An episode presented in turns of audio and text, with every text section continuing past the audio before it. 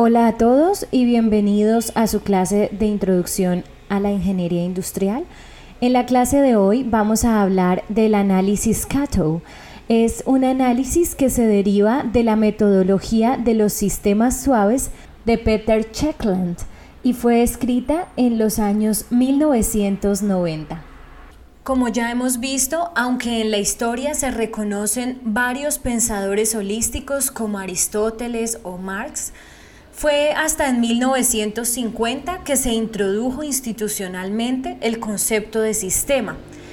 Y hoy hablamos del paradigma de pensar holísticamente o el pensamiento sistémico en todas sus formas. Hacia el año 1954, solo un tipo de pensamiento sistémico o práctica de los sistemas estaba sobre la tabla y era el desarrollo matemático de los sistemas expresado en la teoría general de los sistemas. Se pensaba que este sería un metalenguaje y una teoría en la cual los problemas de cualquier disciplina se podrían expresar y resolver. Y se esperaba que haciendo esto se podría ayudar a promover la unidad de la ciencia. Pues este era el deseo de los pioneros, pero si miramos hacia atrás veremos que este proyecto no tuvo éxito.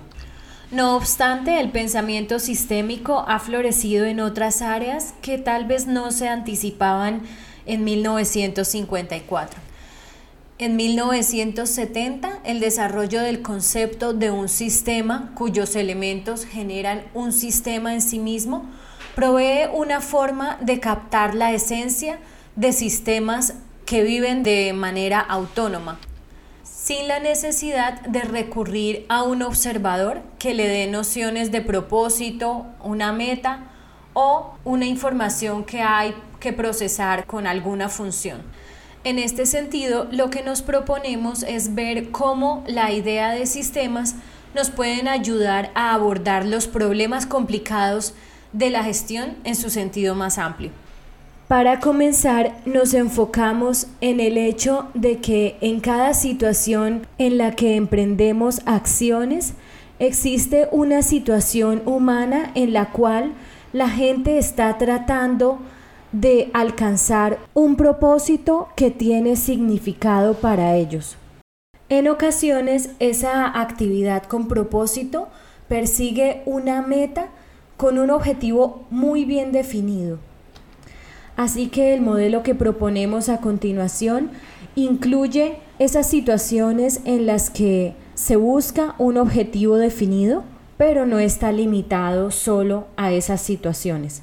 Esto nos lleva a la idea de modelar sistemas de actividad humana como una colección de actividades ligadas en las que juntas pueden mostrar una propiedad emergente que se constituye en el propósito de ese sistema.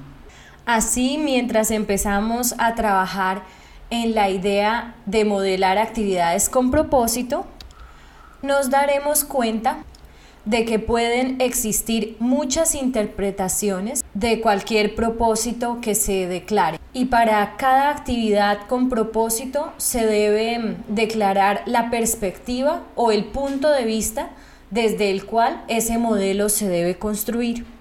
Así, un proyecto dado puede conceptualizarse desde la perspectiva de un ingeniero, como un proyecto de ingeniería, o podría tener una interpretación desde la perspectiva política como un proyecto político. Así, un proyecto planteado desde una perspectiva política puede ser más útil quizás que un proyecto planteado desde la perspectiva técnica en determinada situación. Así, sabiendo que siempre existirán varios posibles modelos, se propone un modelo útil que nos sirva como una fuente de preguntas para modelar una situación real. Es así como la metodología de sistemas suaves emerge como un sistema organizado de aprendizaje, en el que se plantea una situación percibida como problemática en el mundo real que nos lleva a la selección de modelos de sistemas de actividades con propósito que son relevantes, cada cual basada en una perspectiva de mundo declarada.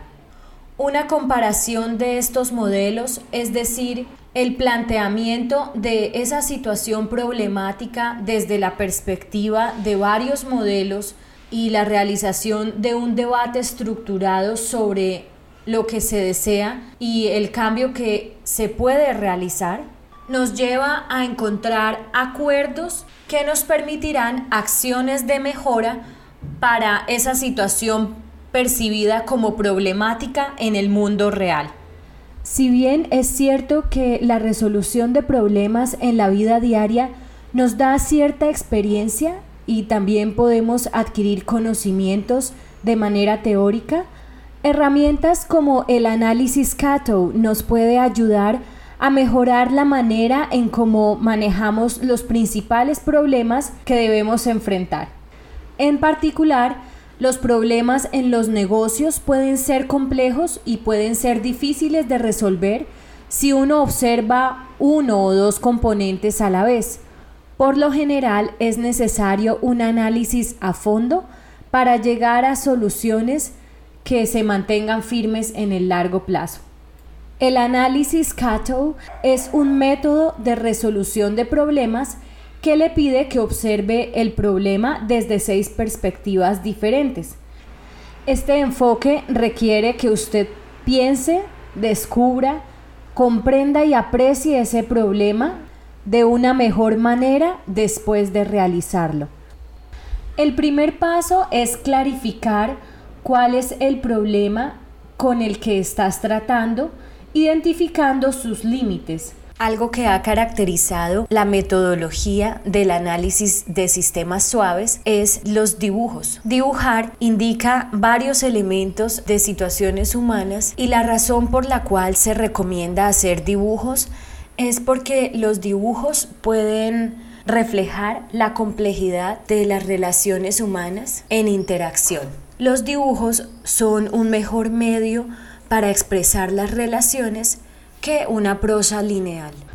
Así que para identificar el problema se recomienda dibujar. Aquí es importante respondernos preguntas como ¿en qué consiste el problema? ¿Y en qué no consiste el problema? ¿De qué estamos hablando? ¿Y de qué no estamos hablando? ¿Quién está involucrado? ¿Y quién no está involucrado? En dónde sucede este problema y en dónde no está sucediendo este problema. ¿Cómo es este problema y cómo no lo es? Cuando clarificamos estas preguntas, hacemos más fácil realizar nuestro análisis CATO.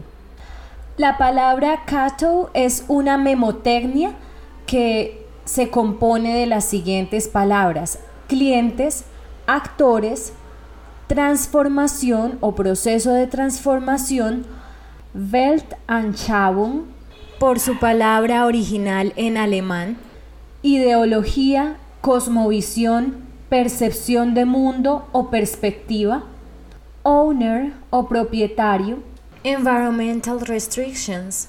o limitaciones del medio ambiente para comprender mejor cómo cada uno de estos seis elementos puede entrar en juego con respecto a la resolución del problema, analizaremos uno a uno a continuación. El cliente.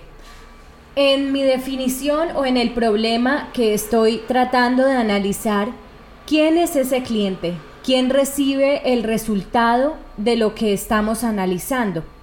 ¿Es ese resultado beneficioso o es un peligro para ese cliente?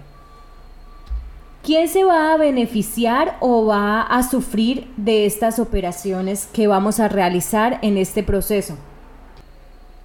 La A de actores. En este escenario, en este objetivo o en este problema que estamos analizando, ¿quién juega un rol activo? Quién es responsable por las actividades que se están realizando, quién participa o quién debería ser informado, ¿Quién es responsable por la implementación de este sistema? ¿Y quién va a llevar a cabo las actividades que hacen que este sistema funcione? La T de transformación o proceso de transformación. En esta serie de actividades y de acciones que vamos a ejecutar, la actividad central del sistema, aquello que transforma los inputs en outputs o las entradas en salidas de ese sistema. Aquí debemos preguntarnos qué transformación está trayendo este sistema, cuáles son las entradas y cuál es la transformación que sufren o que realizan para convertirse en outputs o en resultados. W. Weltanschauung. Weltanschauung significa la forma como vemos el mundo. Aquí le damos una mirada a esas creencias, a esos valores, a esos principios que están dentro y alrededor del proceso de transformación y en los actores cómo es que ellos se expresan, qué perspectiva de mundo en particular justifica la existencia de ese sistema, qué punto de vista hace que ese sistema sea significativo para los actores o para owners o propietarios. ¿Quién es el propietario de este proceso? No en el sentido financiero, sino en el sentido de quiénes son las personas que tienen el poder para detener, para alcanzar o detener el objetivo o quiénes son las personas que tienen el poder para lograr que el problema llegue a una solución. Nos podemos preguntar quién es la persona que tiene la autoridad para impedir el cambio o para hacer que este sistema deje de existir o para cambiar los indicadores de desempeño de este sistema.